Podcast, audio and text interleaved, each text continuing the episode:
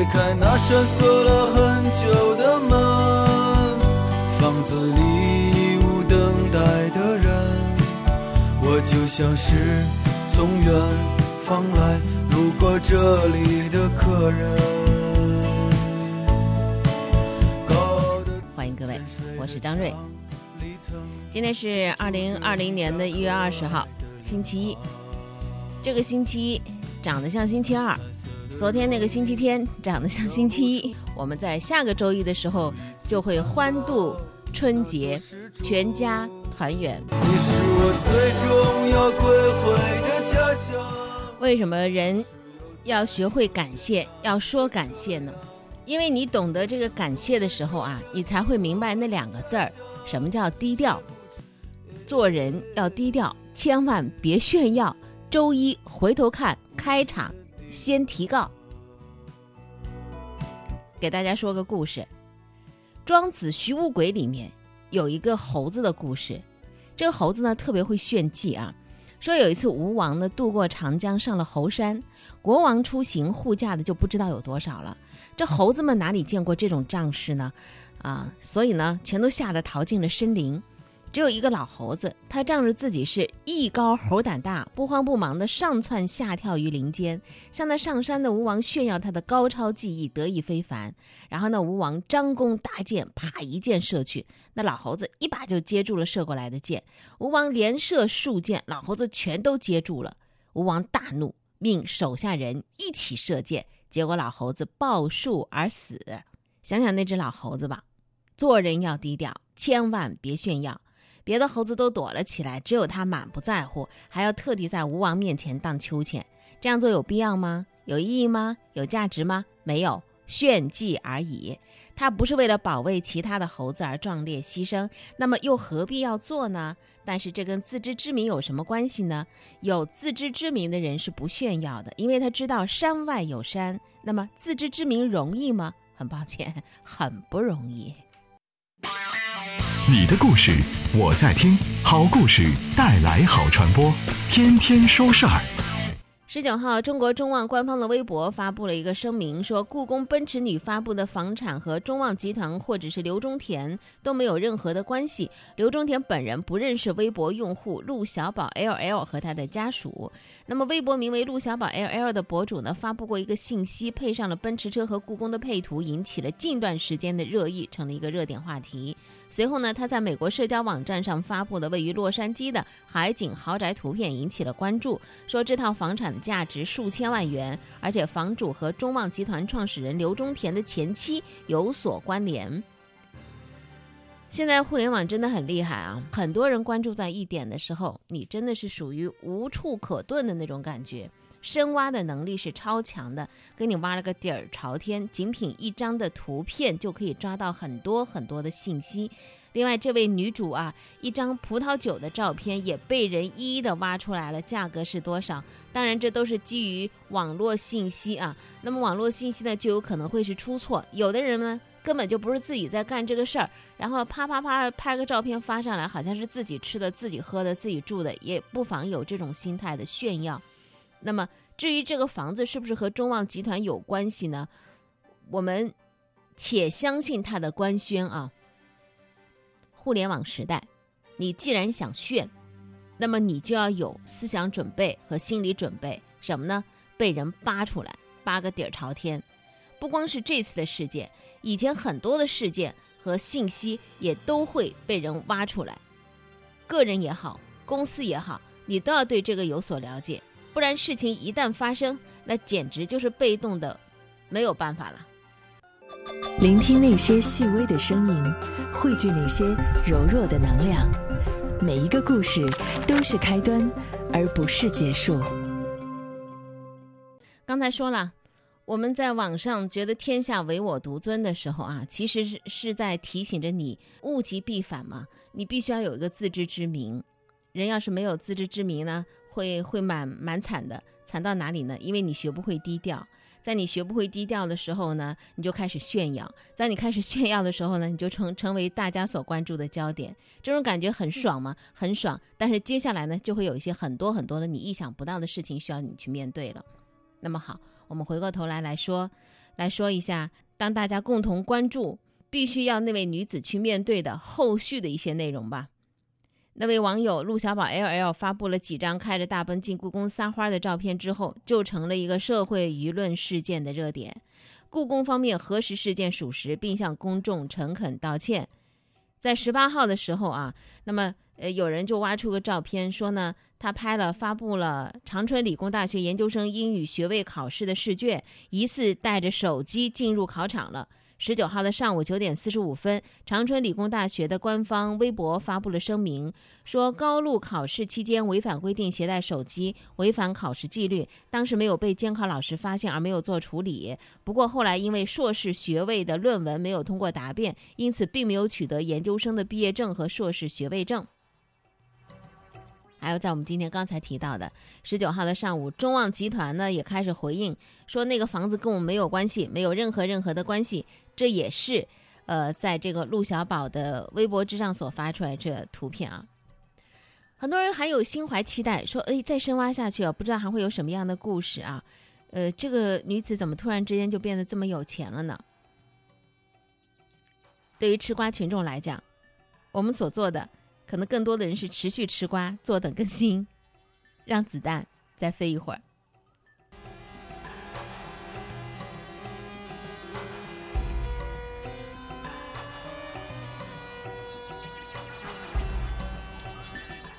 到了年底的时候，很多行业的大佬都会说各种各样的话语。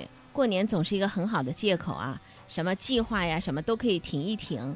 但是呢，这些大佬年终的话呢，我们倒是可以听一听。但是呢，也建议大家可以随便的听一听啊，具体自己做决定。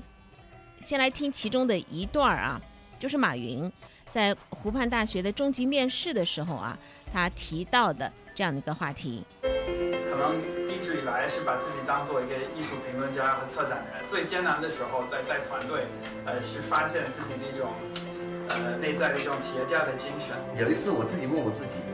文斌，你到底想要成为一个什么样的人？我的答案是我希望成为一个勇敢的，呃，勇敢的去创造的人。大部分的人认知觉得网红就是呃漂亮，呃没脑子。因为当时中国所有的进口的母婴品牌，依然是最敏锐的。资源太多的时候，那自然我的输出是不一样的，我的要求是不一样的，所以我痛苦，即是我的一个心病，就是我真的是开完会自己流鼻血。不要试图去证明自己比别人要强，只有过自信的人才去证明自己的能力。所以说要找团队，找同样的人，团队一定要找个同样的人。不是说你把自己能力放下，你是要有新的能力，把大家团结起来，赋能别人的能力。所以唯一的办法，哎，这帮聪明的人没办法一起工作，在我在他们就可以强。这是一个强大的一个选择。面试的时候，给一些明星创业者提出一个面试题，因为你世界有何不同？那么前面很多的呃那些创业者说了自己有什么不同不同啊？有搜狗的 CEO 王小川啊，还有这个呃米味传媒的创始人马东，网红雪莉，还有猎豹移动的这个 CEO 傅盛等等。一千五百多名的企业家报名进入最终面试的企业家是一百四十五位。面试从早上八点到下午五点结束，连续奋战九个小时。马校长在跟候选学员沟通的时候义正言辞，他说很多商学院都变成圈子了，我们不需要这样的圈子，我们不需要钱，我们不需要项目。湖畔大学的入选名单啊，每年这个时候都是特别会赚足眼球的。不知道是湖畔大学更包容，还是门槛降低？哎，有很多网红都进来了，但是很多的人都很关心，关心那些曾经的学员现在怎么样了。那么马云在这个面试最后讲了，他说：“因为只有不自信的人才一定要证明自己的能力比别人强，你需要不同的人来组建一个团队。”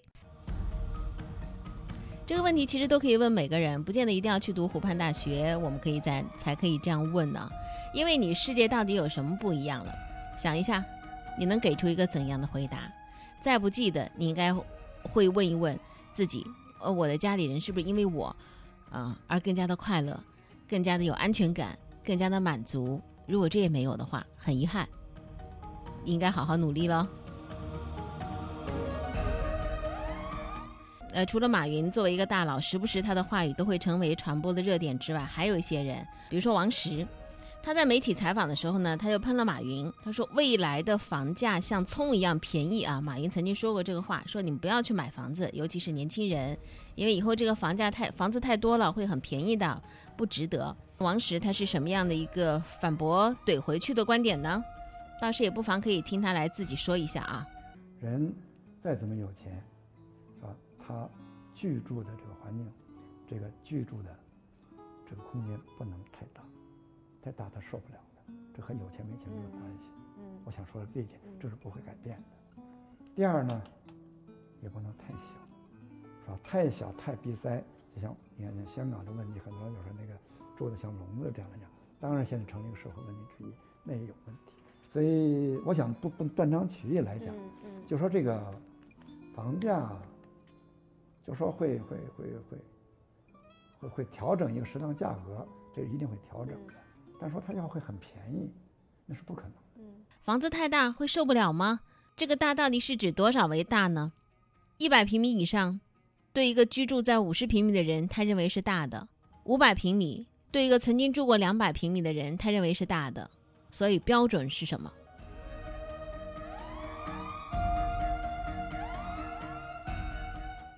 回头想一下，受不受得了，确实和人的承受度是有关系的。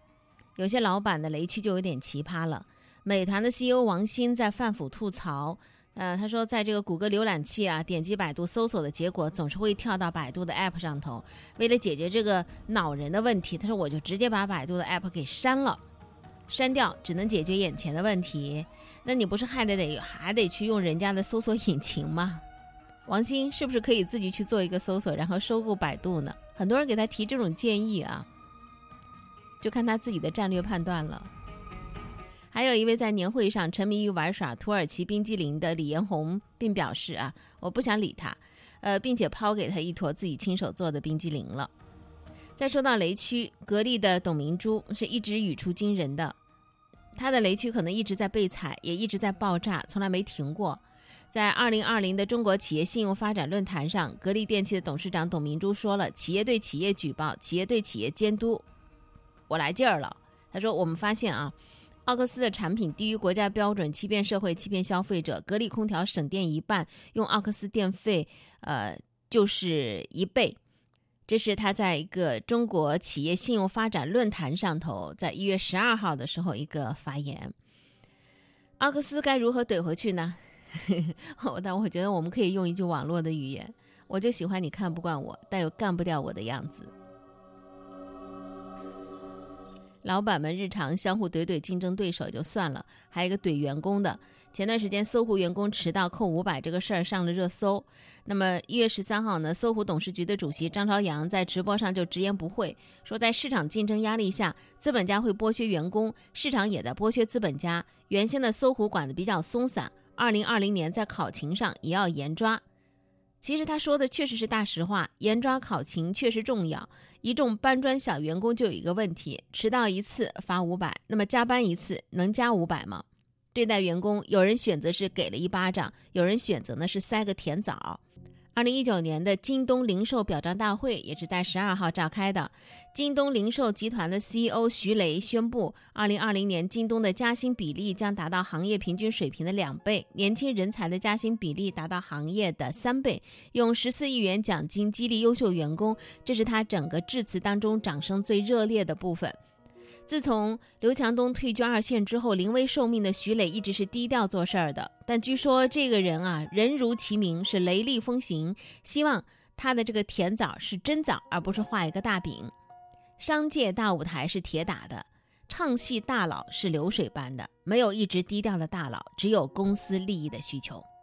原来有个挺低调的，就是联想集团的董事长兼 CEO 杨元庆。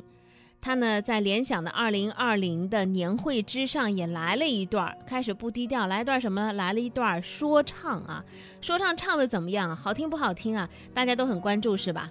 留个悬念，片花之后让您听一下杨元庆在他们的年会之上的高歌 rap。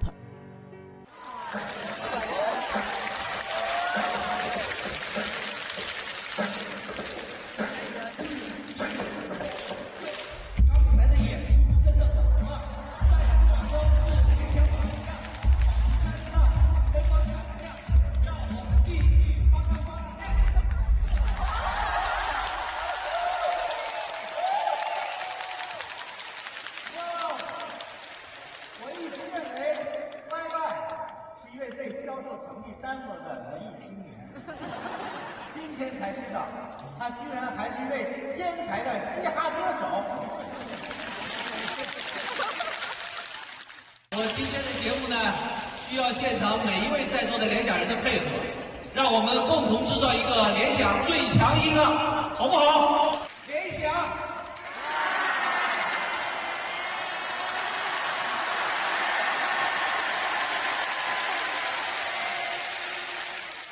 唱的是什么呢？保持声浪，灯光闪亮，让我们继续发光发亮。最后还让大家一起高喊个嗨啊！呃，现场所有的人都喊出这个嗨的声音之后，你可以想象那种声浪还是蛮震撼的。刚刚退休的柳传志说了，联想要守好中国大本营。杨元庆的优点之一就是扛得住挫折，扛得住伤。怎么感觉他浑身是伤的？不要觉得杨元庆，呃，有点辣眼睛啊！一山更比一山高，最辣眼睛的，花落 摔杯子的那位李国庆啊。还没离成婚的李国庆很有勇气。最近他又去参加了吐槽大会，他自己吐槽自己总是最狠，简直是金句频出。你看他说自己什么呢？说人家收到的是伴侣的情书，我收到的是前妻下的战书。小看自己老婆的演技是要出大事儿的，不敢再找商人了，就想找一个跟我一样的傻白甜，天真无邪又单纯可爱，一味的支持老公。呃，我们就引用那个张绍刚老师的一句话吧：李国庆定义了傻白甜，简直都齁了，确实够齁的了。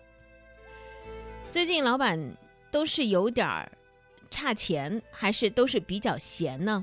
跑去综艺节目的还不止这一位，携程董事长梁建章，他以人口学博士的身份出现在了《奇葩说》上头。博士在场上坐了一个晚上，结果除了科普了一下随处可查的人口生育率，我们就记得他最后莫名其妙的给一个就外国小姑娘辩手加了杠啊，就相当于全场最佳票的这个票给他了。看着这些中年成功男性的欢呼，我们得出了一个结论：傻白甜确实很有市场。当然呢。梁建章也会不服，毕竟他和《奇葩说》的明星辩手，呃，哈佛非傻白甜才女詹青云合作。不管怎么样，各种的声音在我们的耳边晃过。二零一九，所有的声音啊晃过的时候，我们在二零二零年的一月份呢，呃，又看到了很多的很多的什么呢？很多的在年会之上汇总起来的一些声音。就这样过去了一年，接下来我们要迎接真正的过大年，我们的农历新年。虽然什么年会大奖呀、重磅年终啊之类的都是别人家的欢乐，最后我们还是要祝大家过个好年。捕捉生活状态，记录社会变迁，改变新闻角度，留下动人细节。天天说事儿。好，今天早八点天天说事儿节目就为您安排到这儿，感谢各位的收听。喜马拉雅的听说事儿吧是我们的音频分享的平台，一给你提供一种另外的方式的收听，还有呢就是给你提供一个天天说事儿节目的未来的发布点和以往的新闻不褪色一些内容的汇编。感谢收听，生活比新闻更精彩。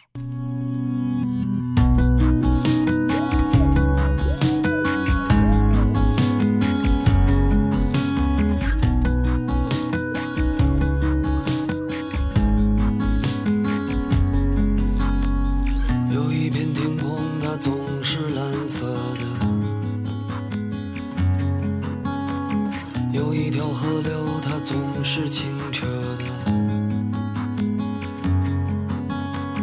有一阵歌声，它总是响亮。